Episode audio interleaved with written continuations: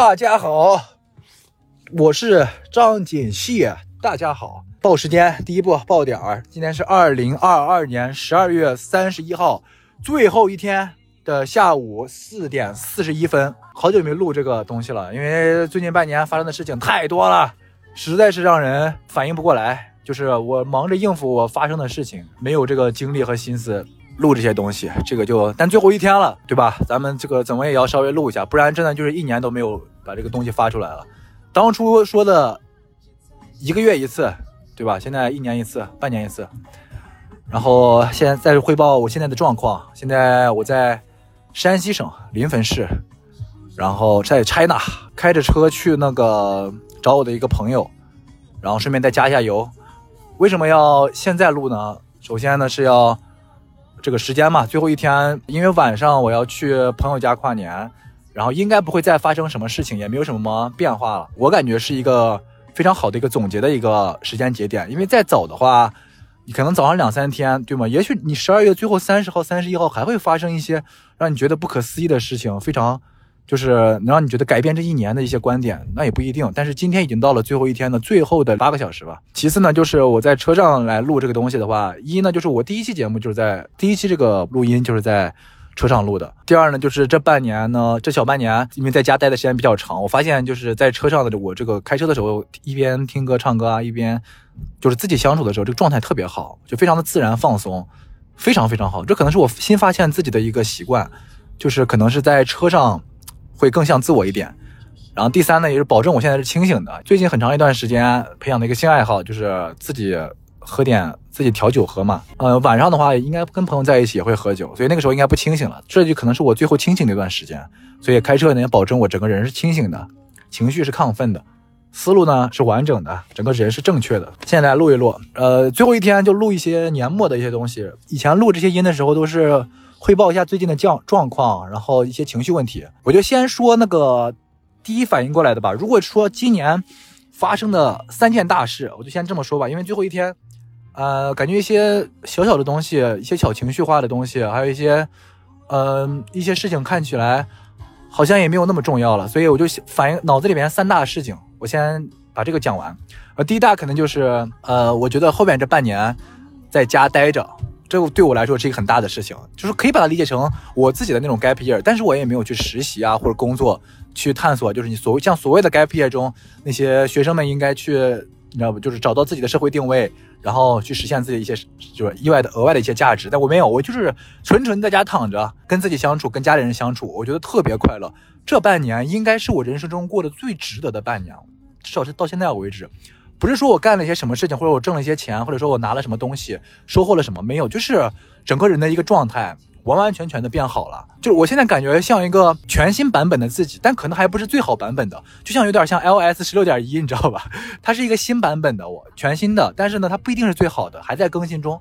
对，这种感觉让我很难忘。就是如果真的让我反映脑子里面的事情的话，其实这小半年对我来说，它是一个完整的事情，非常好，我感觉。啊，第二呢，就是。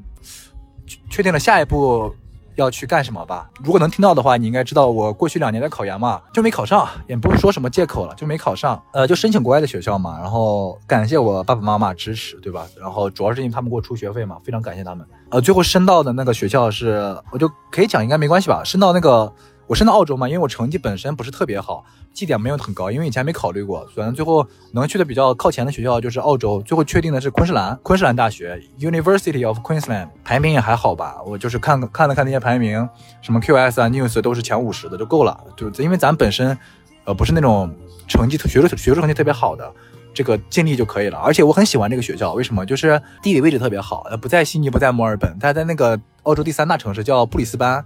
在黄金海岸，它这个地方一年三百天都是非常阳光的地方啊，非常符合我现在的需求，一些阳需要阳光一点，整体的给人感觉很好吧。而且这个学校的运动氛围是全澳最好的。呃，我本身呢就是呃也是比较喜欢运动的，然后可能去了想体验一些不同的运动，把自己整个人变得阳光帅气一点啊。第三就其次呢，可能就是说它整个这个学术成绩、学术氛围，综合性大学嘛，肯定会稍微好一点。因为我本科在的是一个财经类学校，说实话没有体验过这种综合类大学的感觉，所以也是去的话可以体验体验。第三嘛，就是说在国外氛围会稍微好一点。这是应该是第二件大事了吧？第三件事呢，现在没想好，还还没想出来。说实话的话，应该就是前段时间会有一些情绪上的问题，医院查了，也就是一点中度的焦虑、中度抑郁什么的，没有什么可回避的。然后目前呢，我感觉应该是克服了，对吧？应该是康复了，应该是一个健康的人，应该是吧？也按时吃药了，然后呢，也培养新爱好、新兴趣，整个人的情绪也非常好，至少现在看来非常好的，对吧？如果希望这个病以后不要复发就好了。那第三应该就是我克服情绪问题。我觉得应该可以排为前三的事情了，这就是我第一反应想到的。就如果让我总结这一年的话，因为都是关于我自己的，因为我不能，其实我不太想提到，因为这是我自己给录给自己的一些情绪的记录的话，其实我不想到提到什么一些别人，因为比方说要对吧，提到谁了没提到谁，那么可能别人我的朋友好朋友，如果真的在听的话，我的朋友可能会离我而去，所以朋本来朋友也不多，然后就不多说了。有很多想总结的，但是我以前没有提纲嘛，所以这次，因为我特别喜欢那个节目，就是无聊斋。我今年的年度播客的收听量第三就是无聊斋，第一是景湖端会议，第二是这个得意忘形，第三就是无聊斋。然后教主那个节目，他们每年年末一个节目，我都很喜欢，就是叫什么二零二二年过去了，很怀念他；二零二一年过去了，很怀念他。然后我昨天看他们更新了，前天看他们更新了，嗯，他们有我看他们大概看了眼他那个简介，我还没听。所以我今天晚上得听，我今天晚上听。但是呢，我看他们那个简介里面有一些提纲，然后呢还不错了，就是也能符合很年终的那个氛围。我喜欢的节目，然后又是我喜剧类的这个接触过的人，因为跟教主也见过，也有微信什么，很非常开心。所以我就按照他们那个提纲来录吧，呃，就回答相当于答问题嘛。你总比自己要胡思乱想啊，或者随心所欲的说，就这样随便说的话会方便很多嘛，对吧？我们就直接来，不打卡啊，就是我们这个节目。没有后期，呃，虽然我是一个播客制作人，但是没有后期，没有剪辑，就是直接录好就发，包括唱歌，包括背景音乐都是自己唱。看看啊，他们这个，因为我刚才开车，我只能看一眼。第一个，二零二二年学会，大家可以，如果大家想去看听的话，可以去这个节目听。我非常喜欢无聊斋，大家可以去小宇宙、无聊呃什么网易云、喜马拉雅各个平台搜索无聊斋。OK，第一个就是二零二二年学会的新技能。二零二二年学会什么新技能了呢？我想想，调酒算不算？因为我最近在家，嗯，自己在家嘛，可能会找一些一个人能享受的乐趣，那就是调酒吧。可能买一些这个基酒，然后买一些这个饮料啊什么的，然后按照学习这些配方嘛，可能就会调的稍微好喝一点。目前看来自己调的还不错了，虽然我还没有那严格按照那个那个毫升度，因为会加冰嘛，加冰块的话会稀释掉。其实也是按自己的一个口味，这个我觉得应该算一个技能和爱好吧。新技能我觉得蛮好的，因为这个技能我感觉一个是能让他跟我自己更好的相处，第二个呢就是它其实是蛮有社交意义的一个技能，就是比方说我以后自己生活的时候，呃，比方自己有住宅，我可以邀请好朋友，嗯，然后来家里，对吧？大家可以品尝一下，然后或者说是有点这个氛围，感觉是很放松啊，很让人心情很好的一个一个方式和技能。那就直接第二个看看啊，二零二二年花了最值的一笔钱。我看看，二零二二年花了最值的一笔钱。我想想，今年花钱其实没有什么花。呃，我自己花的话，感觉没有花太多钱。今年没有花钱的地方，上半年就在上海封着，下半年在太原封着，然后在临汾封着。今年一年都在在家封着。最最值的一笔钱算不算？前两天做核酸花了那十六块钱啊！一看，因为做完发现是阳，发现自己阴性了，就是算是一个时代的告别。它这个算一个某种意义上的值得吗？就是说它是心理意义上蛮值得的。如果真的是这个看经济学角度或者金融学角度想想的话，不是我花的钱，就是应该算是我爸爸妈妈花的钱，就是给我交的学费吧，研究生的学费。因为这个我感觉是，所以应该是我觉得，呃，跟我有关的花的最值的一笔钱，可以这么想。对，就这样。花的最亏的一笔钱，这个我前两天刚想这个问题。花的最亏的一笔钱就是十月份，我不是在山西嘛，在临汾，然后当时那段时间还在秋天，整个就是人在减肥嘛。说到减肥，我今年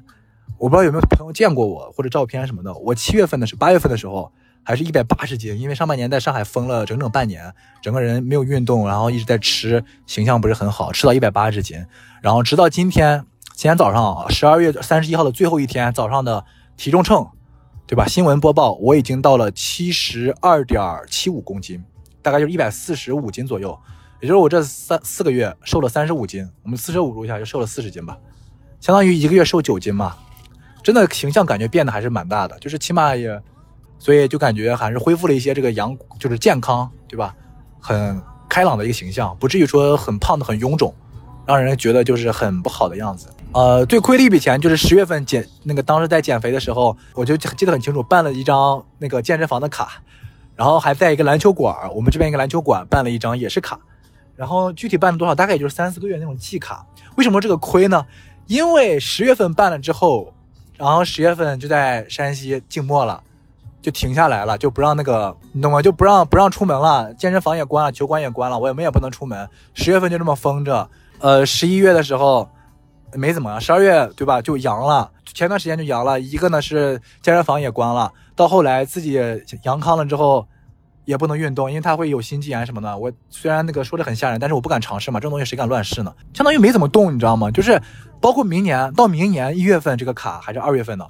我都不能去锻炼，我算了一下，我能运动的时候应该到一月二十号了，就完完全全可以运动。一月二十多号，那个时候又过年，很少又去打篮球啊或者怎么，基本上这笔钱就相当于白花。买了四个月，其实也就去了一个多月，而且强度还没那么大，也不是说白天去晚上去，所以我觉得挺亏的吧。第一反应是这个啊，第二反应就是前段时间啊，第二笔钱也不算亏吧，就这有点心疼。前段时间买了双靴子，几百块钱，然后不说具体价钱了，今天昨天晚上看的时候 发现半价了。那双靴子呢也没怎么穿，因为一直在家封着，就没出过门。现在就只能放到过年穿了，就半价了。突然就感觉很心疼，退也来不及。对，就这样。然后呢，往下吧。二零二二年最酷的经历，我想想，二零二二年最酷的经历是什么呢？很酷的经历，就是如果字面意义上酷的话，上半年封着，其实没怎么封吧。其实感觉今年一年他的经历都没有那么波澜壮阔了，我的经历都是很正常的一些生活上的小事儿。呃，然后我看看啊，下一个问题，呃，是这样，我来汇报一下我现在的情况。刚才稍微断了一下，我开车开到我这个好朋友刘希威家这个他家店的门口，然后找他呢，他不在，本来想跟他一块儿去晚上那个朋友家，然后他不在，正好我现在就在车里躺着，可以安静的录一会儿这个音。二零二二年学到的一个道理，说实话，这个道理呢比较，这个问题最最近还想过一个，还想过，就是说学到的一个道理就是，我觉得人是复杂的，我不知道这个就这个话听着很烂，但是人真的是复杂的，就是可能因因有我自己的经历的一些事情，然后也有让我感受到，就是明白这个道理之后，我看别人也能看得更。客观或者是更柔软一点了。原话呢是这样，就是有一次我在重温一部电影，我特别喜欢电影叫《爱在三部曲》嘛，《爱在黎明到来前》，《爱在日落黄昏后》，《爱在这个什么深夜》啥都忘了，但就是第三部我忘了这个电，忘了那个名具体名字的电影里面呢，主主人公这个男主人公的有一句话叫对女的说的，那个情景是这样的，他知道那个女的他俩在吵架，他就跟那个女的说，我知道你当时。去回法国过生日的时候，跟你的前男友也见面了，怎么怎么？然后，但他说一句话，他就说：“I'm okay with you being a complicated human being, but I also love you。”怎么怎么的？他就是这样，就是说他知道这个女的犯了一些错，然后呢，他就说：“我很 OK，你是一个很复杂的人，很复杂的人类，但是我仍然会爱你。”就这个话呢，是让我觉得什么？就是因为很长一段时间，我们评判别人，包括别人来评判。互相说的话都有一点主观的那种，就是完完全全的是正能量，完完全全的是正义感，或者完完全全的是按在一个我们所传统意义上客观正确的一个态度去看别人的，这个是对的，没问题。包括有我们有法律在，有道德在，但是很多时候我们很难接受一个人他就做一些呃让人很难理解的事情。就比如说什么呢？就比方说，如果我一个好朋友，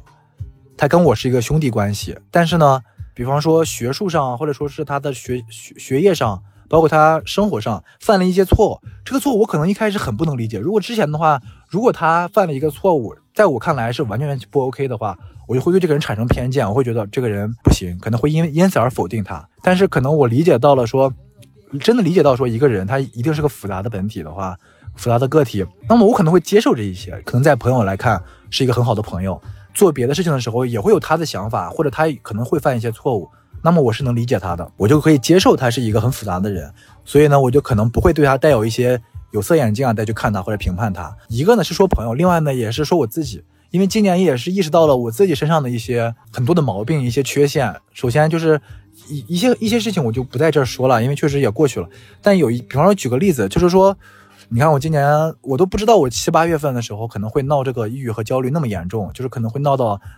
失去理智呀，或者跟家里人吵吵架呀，或者哭啊什么的，就是可能这个事情刚发生的时候，我会觉得，哎，你就那个时候我还觉不觉得很奇怪，到后面慢慢好起来的时候，我会其实挺害怕的，我就不知道说张景熙，原来你是一个这样的人，你竟然会因为一些鸡毛蒜皮的事情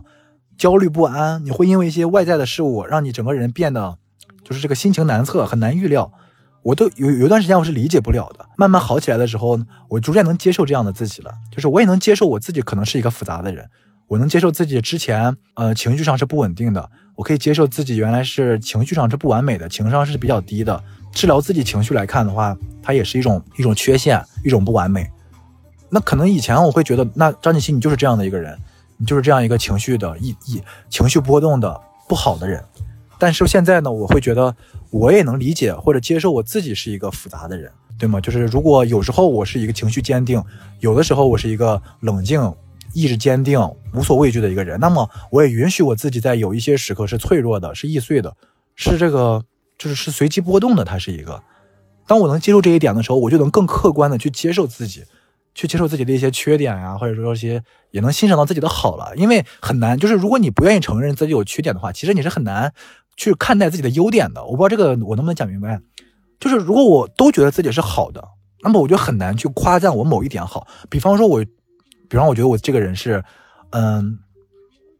是很幽默的吧？如果我举个例子，比方我觉得这个这个人是有幽默感的，但是我又觉得我这个人呢是善良的，这个人是正直的，我就很难去强调我是很有幽默感的这样一个人。但是我当当我接受了我是一个有时候是无聊，有时候是复杂，有时候是很很脆弱的一个人的时候，那么我也更更能去接受自己好的那一方面，我是一个阳光、健康、幽默感的一个一个好人，或者一个阳光少年。对，这是我今天学到的一个道理。它其实蛮简单的，但是挺复杂的。就这个道理也是复杂的，这个人也是复杂的。我们能接受这一切的时候，我们就可以更好的去看待我们的朋友，跟跟我们身边的人相处。我是这么理解的。这个道理至至少现在看来还是很很值得的啊！不说不多说了，再说就有点这个有点故作玄虚了，不说了。然后下一个，二零二二年最大的改变，最大的改变。一是这个外表，体重上，对吧？轻了，首先胖了三十斤，其次呢瘦了四十斤，整个体重上我觉得是蛮那个，蛮就是对一个男生就是来讲还是挺难控制的。但是我觉得我今年控制的蛮好的，就是改变是外在的，内在的改变就是能接受自己的不好了。因为我可能都是一些心理上的东西，就可能接受自己的不好了，能接受自己的一些优点和缺点。刚才可能说过了，然后这个有点，因为这个这个改变呢有点。嗯，有点空，这个道理太话题有点大，不好说。我们看一下下面，还有一半呢。然后就是二零二二年最大的遗憾，说实话，最大的遗憾，第一肯定是第二次考研没考上。这个成绩出来的时候呢，是很难受的，因为也算是今年的事情吧。遗憾就是没考上。还有一个遗憾，还有一个遗憾，不知道怎么讲，就是我之前不是做西塘路嘛，就是整个西塘路这个节目是我负责，嗯，就是包括制作啊、宣传、策划，还有后期的一些，嗯，遗憾就是可能。中间有一段时间，我七八月份的时候，我七八月份的时候不在上海，然后当时这个我们的这个老板就 Storm 他，他其实心里是想要一个，他其实想要我在上海，就是在他身边或者在办公室里面坐班全职做这个，但那段时间我正好又是闹闹这个病，情绪的病，然后我就回家了，也就是那个时候开始，呃，Storm 跟我之间有了一些，就这个老板呢跟我有一之间有一些很难沟通的这个话题，因为。我俩可能比较都是有点像，就是心里有话，但是不好开口。嗯，中间闹过很多矛盾，导致我就不说怎么，也有很多难听的话，也有很多这个误会。但不管怎么样，最后就是很遗憾，Stone 把这个节目卖给，不是卖给，就是外包给了 JustPod。就是如果你如果你有听播客或者了解的话，你就知道 j a s p o d 是什么样子。他把这个节目包给了 j a s p o d 给他们做了。他们是专业的嘛，中国第一大播音频公司，肯定比我这样一个。小不点儿或者年轻人做的要好很多了，那我肯定只能这么讲，我不能说，对吧？我也不能说客观事实，就是我最后一个月，Storm 跟我说，我只看结果，如果你这个结果做得好的话，那么我就，呃，那咱们就继续做。我最后一个月做了四期，做了八期节目，四期策划，有两期都当时是当时的我们整个节目的最受欢迎的前三。我觉得这个当时很夸张了吧？就是我们做了八十期节目了，我用了一个月的时间，包括策划和帮助宣传，让这个节目的播放量达到了我们历史前三，竟然达到了两次，就是我说明这个结果还是蛮好的吧？不知道为什么，还是说就是松把这个相当于不让我干了，他就是这样说，小张不要干了。我觉得这个挺遗憾的，因为毕竟我做了两年，从头到尾都是我做的吧，相当于从第十一期开始到现在结束的时候，我都付出了很大的心血，我没有把它当成一份工作，我把它当成了我的一部分，我生活的一部分嘛。然后没想到到最后结束的是这么仓促，因为中间也成立公司了，就是六月份的时候还签公司了，还有股份，然后我还是法人执行董事。嗯，但没想到结束的这么突然，我不知道这个后面怎么处理，但希望 Storm 这个人，对吧？我相信他不会在法律上陷害我，对吧？这个咱们就不用多说，相信他的人品了，我还算是相信这个公司嘛，因为也也不算是不欢而散，还是很友好的和平分分开，也希望西塘路越来越好吧。不说了，毕竟是有 JustPod 帮嘛。呃，往下一个，二零二二年最开心的一次开怀大笑是因为什么？最开心的一次开怀大笑，我想想。呃，那应该就是，哎呀，就是上个，就前一段时间，嗯，我其实就是感情上有一些问题，出现了一些问题，男就是感情上，然后呢，我就在回来来找这个我好朋友刘奇威，在他店门口，然后在车里面，可能就是聊这个事情，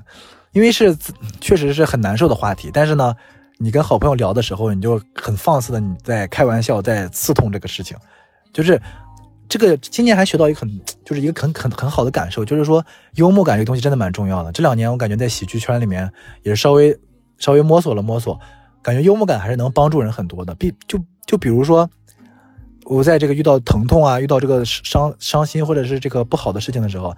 你能把这个东西当成一种很好笑的东西再讲出来，讲给你的朋友，讲给你的亲近的人，然后大家笑一笑，以此为乐。那么这个疼痛感它就一下就消失了，反而成了一种快乐，就是能让你更客观的、更更理性、更积极的去看这些事情。你总不能说遇到了一些失败，对吧？无论你是学业上的、工作上的，还是感情上的失败，你就郁郁寡欢的，就一动不动了，就躺在那儿开始哭，开始闷闷不乐的，肯定不好。所以我觉得能把它当成一个幽默感讲出来。真的会好不少。这是我记得那一次有，就有一天吧，我具体我忘了，但那次我记得笑的真的很开心，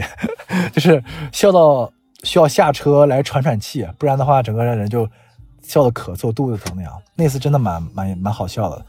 说原因的话，开怀大笑的原因就是因为感情受伤。这么说下来反而还挺挺戏剧化的，就是因为感情受伤，然后所以笑得很开心。不说了，二零二二年印象最深刻的一次泪流满面，印象最深刻的一次泪流满面。是国庆节吧，我可能只能这么说。国庆节的时候，嗯，当时跟一个朋友在喝酒，怎么说呢？喝着喝着喝多了吧，算是。因为那次也是感情出问题了。我这个真的是作为一个男生，这个情绪太多了，也是感情出问题。然后呢，就去喝酒，然后去一个比较喜欢的酒吧，就连续喝了伏特加和咖啡配的酒。我就记得我进去直接点了四杯一样的，因为我那个酒的度数很高很高。一般我每次喝一两杯，可能就就到极限了，就不能往下喝。但那次我就直接点了四杯。之前进这个店之前还喝了一杯，然后我就进这个店连续喝了四杯，然后就开哭。其实具体的什么情况我就不记，但据他人所说，就是开哭，哭得很凶，泪流满面，就是真情流露了，就是因为真情流露了，然后没有没有什么防备了，就哭的不行。但其实具体当时，呃，说了什么话，很多具体的东西我记不起了，但那个感觉是在的。就泪流满面，但是不后悔，我感觉，因为泪流满面了，就喝多了。因为的话，就主直接原因就是因为喝多了，然后根本原因可能就是因为情绪问题、感情问题。可能我这个人就确实感情动的比较多一点。二零二二年最想感谢的人是谁？为什么？最想感谢的，好，我第一反应啊，我我咱们就不藏着掖着，也不说什么，就感谢我的好朋友吧，刘奇威，我的好朋友田鸡。就今年前半年其实没发生什么太多让我感觉波动抓马的事情，就是后半年一些情绪上的问题，包括对未来的焦虑、感情上的一些失败和创伤，包括和人跟人跟人之间，包括我这个自己情绪上的一些焦虑和抑郁，这个康复的过程，再包括我最近可能在呃在家待的这段时间，可能也比较无聊，可能没有人陪。刘秋文他就是属于回国了吧？他因为他九月份今年从英国毕业回来。同样呢，他也在家有一段这个休息的时间，然后正好我就密切的跟他接触了两个月、三个月吧，就小半年吧，只能这么说。从九月份开始到现在，小半年了也有。其一呢，我们自己我我跟他在一块很快乐，就是因为我们男朋友之间、兄弟之间这个笑点很接近嘛。我俩我俩这个笑点特别接近，就是你大家我不知道能不能懂，无论你是一个多幽默的人，你哪怕是一个很死板，或者你是个特别搞笑、很幽默的人，你但是你你也可能是个倾听者，或者你是你可能会是更多是一个讲述者，但你一定是跟你有一个特别笑点接近的朋友的，这个很重要。就是笑点接近是我认为两个人能否成为一生朋友的这个最重要的一个点。首先，我跟刘秋薇是这个好朋友，是笑点接近的。其次呢，就是说实话啊，就是我有一段时间每次来找他，因为我们两个家在城东城西嘛，我老找他就是找来找他就是一个很多的一个。等一下啊，打断一下啊，就是我的一个朋友上我的车了，你要上来吗？我们开几辆车啊？开两辆车啊，这么奢侈？对，那你先等我一下，我录节目录完再说。那你要你要坐进来听吗？算了吧，你先等。来吧来吧，没事咱就来直接点。我社恐。你社恐哦，你社恐，那你等一下吧，你等我一下啊。哦，我一个我们另外一个朋友到这个店这个门口了。我先讲，就是呃，我每次来有一段时间，我每次来找刘奇薇，其实讲的都是同样的一个话题，同样的关于一个女生。每次来都是，其实这个话题说都烂了。你是换做任何一个人，其实如果他要跟我说的话，我可能都会烦的。但是每次来找他，他都是很耐心的在倾听，然后跟我在开导，甚至还跟我开玩笑，就把这个事儿让我很，嗯，我确实很难受过。但是他在他的帮助下，真的没有他的帮助，我可能走不出来这一段这个感情上的一些问题。嗯，具体就不说了，就是很很感谢他，就是他他也让我明白，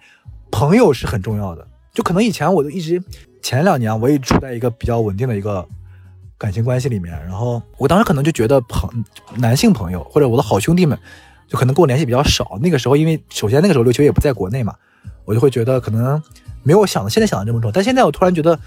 无论发生什么事情，你这一辈子就是人的一生可能会有不同的状态，工作、学习、上班，有组建家庭，甚至包括一些离婚破碎的生活，包括生死问题。但在这些问题旁发生的时候。有有一些坚定的朋友在你身边，真的很重要，很重要。这次事情过后呢，我也希望我能做一个特别好的朋友，去在我朋友需要的时候站出来，是这样吧？我希望我能做一个特别好的朋友。呃，下一个，二零二二年最后悔没有去做的是什么？二零二二年最后悔没有去做的，其实还是挺后悔西塘路这个事儿。妈的，就是怎么说呢？九月份的时候我大概康复了，那个时候我第一反应，因为那个呃怎么说？九月份那个时候，Storm。他对我的态度特别不好，我可以直接说，他对我态度特别不好，很凶，而且感觉是不太愿意跟我沟通的那种，不是很亲近。但其实现在想想，这三个月我反而可以去上海，回上海的时候去 JustPod 里面做一些我很想做的一些节目，包括视频节目，包括这个音频节目。其实我脑海里边现在有三四个这个好很好的一个节目的想法，真的很好，就是我已经构思好这个剧本和这个拍摄方法了，没有落实出来吧？这个蛮后悔的吧。现在看了蛮后，但当时肯定不后悔，因为当时首先一我状态不太好，二我跟 Storm 包括这个公司的状之间的这个关系比较比较生疏了。就其实三个月如果去全身心投入在，哪怕不去西塘路，去回 JustPod，去就去 JustPod 去帮一些忙，跟钱老板那边做一些杯弓蛇影。对杯弓蛇影这个事儿，因为前半年我还不是很想，不是很喜欢喝酒，就是基本对酒文化不碰的，是最近两个月我才开始喝酒的。然后，但是我今年三月份的三四月份的时候，哎，不是前，哎，我忘忘了大概什么时候，我就去找过那个杯弓蛇影的钱老板，JustPod 的嘛，我就想去那儿去上班，因为我喜欢那个公司的氛围，就是可能是专业一点啊，包括就真的是纯纯做音频节目的一点，因为相比于喜剧，我可能更享受做音频的这个感觉。我还找他找他，当时那个钱老板已经对我很满意了，因为我就是完完全符他的要求，而且也这个有有工作经验。但是就是当时因为我考虑到 Storm 这个西塘路，我说。可能我会在西塘上还要花一些时间，没有办法全身心的做杯弓蛇影。到最后，我就主动跟强老板说这个事儿，我说那我也因为我因为我也知道你知道我是 Storm 的那边朋友，所以你如果你拒不拒绝我，你可能还要多考虑。所以我就说我主动就不去了，也不让强老板感觉难堪，因为他可能拒绝我，他也可能会顾及到 Storm 的这个颜面。没想到我因为西塘路放弃了杯弓蛇影，放弃了 j a s p o r 的这个一些工作的机会。我当时还是很深爱的西塘路的，但因为这放弃了，反而到最后，西塘路又把我主动抛弃了自动把我给主动放弃了，就很就很很抓马，就是你懂吗？就赔了夫人又折兵，有不太恰当，但是有点有点这个感觉。一是后悔呢，这三个月没有在上海，没有在喜剧联合国这边做一些我脑海中已经构想的非常好的一些喜剧节目，我也很愿意有精力去做这个，我也有这个想法，我也我也认为我有天赋去做这个。一呢，就是我没有，现在想想这三个月没有做，其实有点。有点小后悔。第二呢，就是后悔那个没有坚持去杯弓蛇影。现在想想，真的好后悔啊！因为我们公司后来来了一个副总，叫老庄嘛，庄姐。她呢，就是又正好呢，他们她好像她老公呢也是做酒文化生意的，也跟杯弓蛇影的这个钱老板是好朋友。正好他现在就在联合国当副总，就是感觉我错过了一些我就是很有共同话题的一些朋友和这个工作的人，就是因为当时没有跟 Storm 好好沟通。但也不能全怪我，不多说了，不能不能说别人坏话，就是不能全怪我自己。嗯，下不为例吧，就后悔就行了。二零二二年最庆幸自己做了什么，我真的很庆幸，因为我七月份的时候，我是这么我，因为我二月份二月份的时候不是没考上嘛，我就着手准备出国这个事情，但是又是因为在家那个时候正好在上海被居家隔离封着了，我没有办法专心学雅思托福，然后再去考线下的，因为所有的线下考试都取消了，当时在上海附近。然后我当时其实呃很快哦，我先插播一个，我突然想到了我最酷的经历，我最酷的一个经历，我个人认为就是一个星期从雅思考托福，然后考过了。当时有一段时间就是因为在上海准备雅思嘛，准备了一个多月，雅思没法没法考，出不了门。我五月份都出不了门，没法考这个成绩，没法申请。当时我的那个一个中中介那个老师嘛，我找到一个认识的老师，他跟我说，你要不去考一下托福的线上考试，有个加考。它呢是也能用也能用来申请这个学校，它但它是线上的，你可以在家在家上海隔离的时候考。我当时没办法，因为我也急着升学校嘛，当时叫无条件的 offer，哎，有条件的 offer 下来，然后需要一些语言成绩，没办法，我就得考。我当时只用了一个星期，就是去看那个托福的一些考，因为它托福雅思的话，它是虽然都是英语考试，但它可能有一些类型是不一样，就雅思啊，就是它那个阅读、听力、口语写口语写作，它这个方式和技巧是不一样的。但我真的用了一个星期，十二天。十天不到吧，我就考过了。最后可能分也没有那么高，就一不到一百，但是快接近一百分，但就够用了。我感觉这个蛮酷的。就是以前我觉得自己英语还是有天赋的，但这次就是因为一个考试嘛，我会觉得还是给了我一些信心的。我七月份的时候就因为当时有成绩了，就拿到了当时那个昆山的 offer。当时打算就七月十几号打算入学了。我当时其实整个人情绪是不太好的，就是我当时意识到自己可能有一些焦虑和这个抑郁。当然，七月份因为一来不及出国，我第一我们当时的计划是要在家里先上半年的网课，因为这个这个这个成这个学校的这个课程它是授课类的硕士嘛，它可能就一点一点六七年，接近两年的样子。我当时想的就三个学期嘛，我当时想的是在家先上一个学期网课嘛，然后去了再再读一年。然后呢，一方面呢是让我过渡一下这半年在家里，第二呢就是也相当于相当于能节省一部分生活费用和这个。而且网课一个学期也没有，也也无所谓，因为后面还两个学期在线下上，我觉得挺好。但是现在很庆幸自己没上，因为那个时候状态确实不对。如果强行想想现在，如果强行把自己从一个刚考完研究生的，就国内研究生的状态，然后又是一个从上海封了半年，马上投入到一个完完全全不一样的一个课程体系里去学研究生的课程，我都不知道现在能不能学成，明白吗？我都不知道我自己现在能不能学好这个课程，所以我很庆幸我。Gap 了这半年，把后我跟那个老师就当时是跟我爸妈妈爸爸妈妈商量了一下，他们也同意我往后推半年，所以呢我就做了决定，就说我这半年我什么也不干了，就是回来好好休息，好好睡觉，因为那个时候也睡不着觉，我就好好回来睡觉。目前为止，我觉得非常的庆幸，这半年不仅让我。从刚刚考学的一个状态到准备上学的一个状态，有个过渡，也让我的这个整个情绪从一个焦虑、紧张、揣揣不安、忐忑、睡不着的一个状态，到现在成了，我感觉已经过渡成了一个心情很好、很阳光、很正能量，愿意接受一切挑战。你看，今天是年末最后一天，我对二零二三年非常的期待和渴望。我从来没有像期待二零二三年一样去期待过任何一年的到来。一呢，也是因为我的情绪更好；二呢，也是因为我会迎接一个全新的一个状态。全新的一个阶段，我觉得现在情绪非常好，我就很庆幸自己做了这样一个事情。以后的生活中也可能会借鉴这样的一个事情，比如说什么呢？呃，当然有些事情我不能往后推，比如说我应届生身份，对吧？我要去进一些企业或者进一些这个我想做的工作，那么我可能不能往后拖。比如说我要结婚，比如说我要生孩子，包括我的孩子他可能以后上学的问题，包括他在他的这个生生命中成长的时候也会遇到一些呃挫折，包括一些这个。情绪上的紧张，我可能都会想起来这半年，适当的放松，适当的停下，适当的停一停，是有好处的。我亲身体会是这样的，所以也许以后，比方说结婚的时候会说，那我们我们可以等半年呀，我们可以缓一缓。离婚的时候也可以说，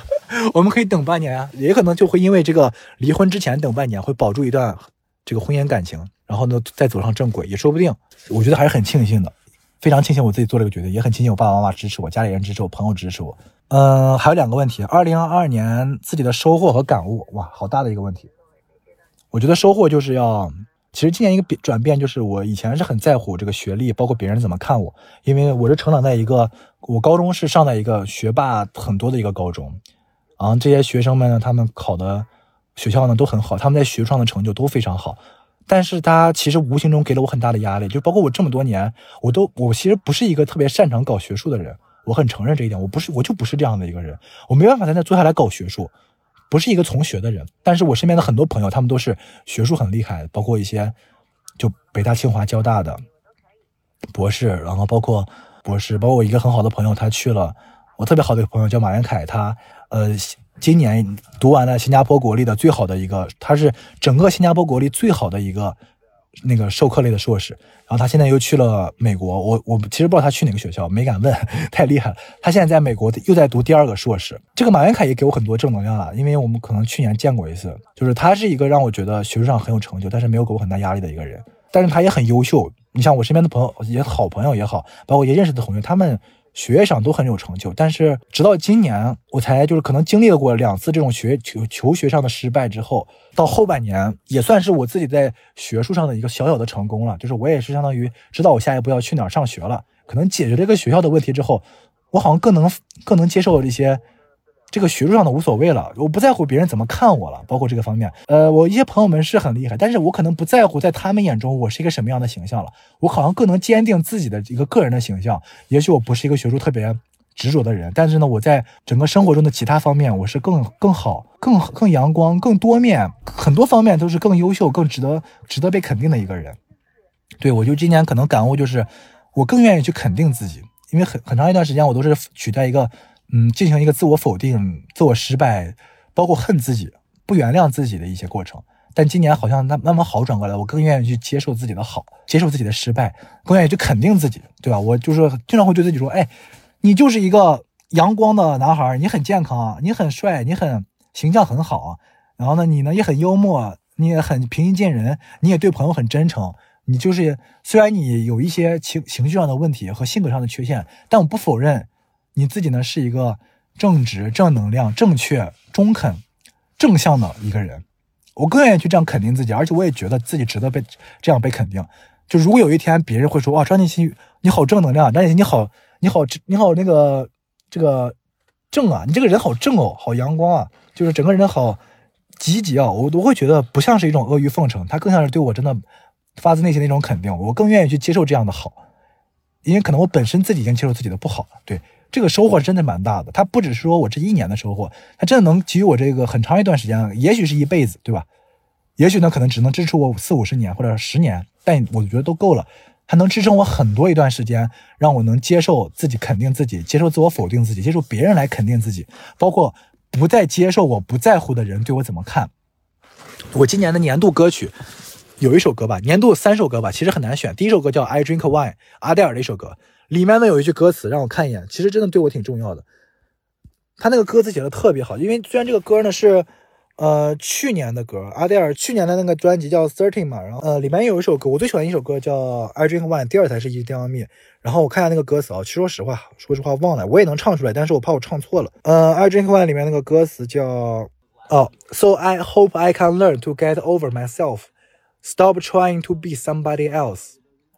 我只希望我能学会克服自己，不再努力成为别人。他这个翻译其实很刻板，但是你就这种感觉，get over myself，无论是正向的还是负向的，我都都都可以去 get over myself，而且也能够真的，我现在真真正正的 stop trying to be others，trying to be somebody else，追寻我自己本身。而且就是说，还有一句，你看他后面写，Why am I obsessing about the things I can't control？Why am I seeking approval from people I don't even know？为什么我要对那些我无法控制的东西那么着迷呢？为什么我要去寻求我一些甚至不认识的人的认可呢？这个这个真的蛮重要的。就是我也也许现在明白这个道理，我不知道是早是晚，但是也许真的我我的注意力也是有限的，我的精力是有限的，我不想再去把我的精力浪费在一些我根本不在乎的人身上，我根本不认识的人身上，或者我根本不喜欢的事情的身上。我把精力不浪费在那上面的时候，我可能就真的能够过能够。更加认同自己，能够更加去专注于成为自己，something real, something that feels true 的东西，在我生命中，这个真的很重要。啊，刚刚说这个年度歌曲，那最后我想想，三首歌，第一首《I Drink Wine》，它是一个正能量的歌，大家可以去听阿黛尔的歌。然后第二首歌，我愿意给这个叫《流沙》，我特别喜欢最近在车上唱歌，一边开车一边唱歌，我觉得非常放松，能投入进去，是我一个算是新爱好吧。它不是新技能，是我今年的一个新爱好，不是学会唱，是我喜欢上唱歌这个东西，它真的让我放飞自我，让你很放松的去舒展你的情绪。特别喜欢这首歌叫陶喆的《流沙》，我还买张专辑，就是那个蓝专嘛，David 陶嘛，第一首专辑里面也有第十首歌，然后我们来放一下。我现在就车上就放这个歌了，现在放这个专辑。从西城，从西城来找刘启威的时候，我会车上它会单曲循环，然后它它会我算过，它会放三首半，陶喆一首《流沙》，到最后呢会走四步。呃，一般上来一般来说，我从西城过来，陶喆走十四步或者是十二步半，基本上就走过来了。这首歌就是我的年度第二首歌曲，真的是循环了，因为这是车上放的话，车上 CD 没有那个。没有那个播放记录，但如果真有记录的话，这首歌应该我循环了大概有十快一百遍吧，也许吧。呃，因为我现在不知道这个时间大概是多久。如果你在听，但是你不想听我唱歌，对吧？不想听我一展歌喉的话，麻烦你快进三分钟，或者你直接关掉，没关系，因为已经录了很长时间了。不由自主，恍恍惚惚又走回头路，再看一眼有过的幸福。爱情好像流沙，我不松扎，随它去吧，我不害怕。爱情好像流沙。心里的牵挂，不愿放下 Oh，baby，让我这样吧。OK，全程不看词啊，咱们就，对吧？唱了五几百遍了这个歌，年度歌曲，不好听就可以跳过。并不是真的，路过而已。也不是真的不会想你，全都不是真的，是骗自己。其实还爱你，爱着你，我以为我早想清楚，不由自主，恍恍惚惚又走回头路。再看一眼有过的幸福，爱情好像流沙，我不说话，等待黑暗让人落下。哦，爱情好像流沙，明知该躲它。无法自拔，Oh baby，是我太傻。哦，要来了，陶喆要走那四步了。No no no no no，是一再的错，一再的错，不要我，我一步一步一步一步慢慢走向流沙，爱情好像流沙。我不挣扎，随它去吧，我不害怕。爱情好像流沙，的牵挂不愿放下。，Oh baby，让我这样吧。OK，唱完。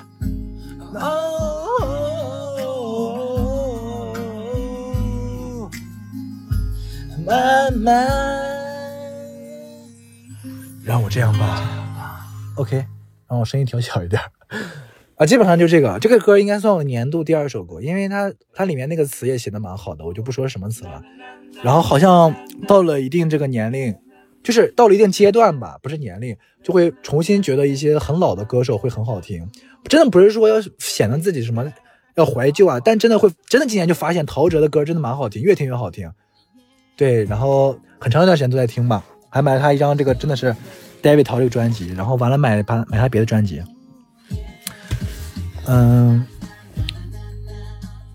然后想想啊，啊没了。然后第三首歌就是孙燕姿今年的年度歌手，其实可以给到孙燕姿。年度歌手不是陶喆，年度歌曲是 I Drink Wine，然后年度歌曲第第二吧，不知道这玩意怎么说了，叫流沙。但我的年度歌手是孙燕姿，还是孙燕姿，就是也没那么不一样吧。孙燕姿很多歌吧，就因为今年其实那段那段时间感情情绪不太好的时候，听那个歌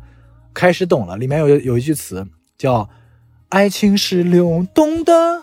不由人的，何必倔强，只要理由。”对，就那个爱情是流动的。我觉得今年的我的这个关键词就是流动的，包括你想我之前说的，一开始讲的那个复杂的 complicated 的那个词，也跟这个流动的是有关的。一个人他是复杂的，他的这个整个人的这个人格，他这个情绪，他也是流动的。包括你的爱情也是，你的感情也是流动的，亲情、友情都是流动的。我们没办法去真的是驻足原地去守住我们觉得珍贵的东西，所以我们当遇到这种变化，遇到这些流动的东西，真的，我现在就感觉我们无力去挽救的时候，就学会了就是只有接受它，并且理解，就理解并接受，这是我今年学会的一个做法。任何事情出现，第一反应是尝试着理解它，最后学会去接受。改变其实很难，因为发生的事情已经发生了，包括你的学业上，你看这个我的学业上、工作上，对吧？感情上，包括我的友情上，其实今年都发生了一些发生过的，但是我很难受，但是没法改变的东西，对吧？你如果你真的慢慢听完的话，你大概就知道是什么事情都，但我都学会都做到了，理解这些事情的起因、经过、结果，并且去接受，不让自己陷在里面。大大大踏步的往前走，大踏步的 move on，一边唱着流沙，一边唱着开始懂了，一边 move on，就是我今年一个很收获和感悟。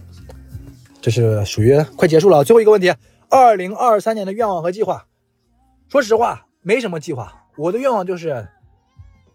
尽情的去，对吧？碰碰这个，碰一下这个世界，碰一些人也好，碰一些事情也好，碰自己没发生过的事情，去学自己没学过的东西。就是去直面这些东西，不要躲避，不要害怕，不要逃避。所所以没有计划和愿望，就是让自己保持一个良好的状态，保持一个阳光积极的一个心情和态度啊，去面对这事情就 OK 了。如果真要有计划的话，就是我希望我这个录音一个月一次 OK，一个星期一次有点做不到了，因为没那么多感受。你看我一年才这么多感受，一个月一次吧，保护好，好不好？所以如果 you are my friend or you are somebody know me，可以点击关注 OK，因为我还没有彻底退出播客行业。我呢，最近也是帮一个节目叫可以可以说的没关系，帮一个叫问题不大叫 No Big Deal，他是三个北大的心理学的一些博士和一些心理学的爱好者，然后跟他们三个在一块做一个节目叫问题不大。如果你在听的话，可以去搜一搜，那个节目还不错的，两万多听众，它是有意义的，因为它是它真的是能帮助到你的心理上的东西的。呃，我最近也在学一些心理上的东西，算相当于一个爱好和一些嗯拓展知识吧。所以不多说了，我还没有完全退出播客播客行业，我以后还会再涉猎这些东西的。因为播客它这个生活方式，它不是工作，不是爱好，不是挣钱的手段，它是生活方式。所以，如果你想继续听我发牢骚，可以评论好不好？留下你的印记或者关注，默默的关注，默默的订阅，或者你不要订阅，不要关注，偷偷来看，偷偷来听。也可以，OK。现在是五点四十一，正正好录了一个小时。然后中间其实有一段时间我停下来了，因为那个确实过马路太危险，我就先停了一下。然后刚才还跟朋友打了个招呼。二零二二年最后一个小时，二零二二年这一个小时总结了一些无聊斋的问题。OK，感谢无聊斋帮我们总结这些问题，好不好？非常的饱满啊，非常的饱满。二零二二年再见，真的是被生活 fuck up 了，知道吗？被生活给干翻了，也很抓马的一年，很流动的一年。感觉就是流动的抓马，无论是各个情，工作、学习、情绪、工作、学习、感情、人际关系都很抓马，都很流动。这一年就让我感觉，你说它那么特殊吗？它也不特殊，但它在历史上一定是浓墨重彩的一年。你说它在我人生中也没有那么重要，因为今天没有发生什么大事，很特殊的一年啊。但是我还是想赶紧离开二零二二，好不好？如果你在听的话，恭喜你，让我们一块逃零二零二。我祝福你有非常美好的二零二三，好不好？还有六个小时。我就要来了，也许没有朋友跟我听这个节目，但是如果你在听的话，我愿意把我所有的祝福给你。二零二三，让我们非常美好的迎接它，但我们要做做好预想，它是一个也很艰难的一年，很多挑战、很多困难的、很多未知的一年。但是我们学着理解并接受，好不好？理解并接受，积极、阳光、健康的面对二零二三。OK，Let's go！妈的，渴死我了！二零二二的新冠还没解决，我现在还在咳嗽。OK，就这样，朋友们，说实话，我现在的这个，让我们来看一眼我实实时的订阅量，好不好？小宇宙、西坛路小张个人主页少说两句，六十六个订阅，朋友们，六十六个订阅什么水平？西坛路现在七万八，OK，我第一次我一开始做西塘路的时候不到一万，不到一万订阅，五千个订阅吧。西塘路都已经涨了七万三千个粉丝订阅听众了，我呢只涨了六十六个，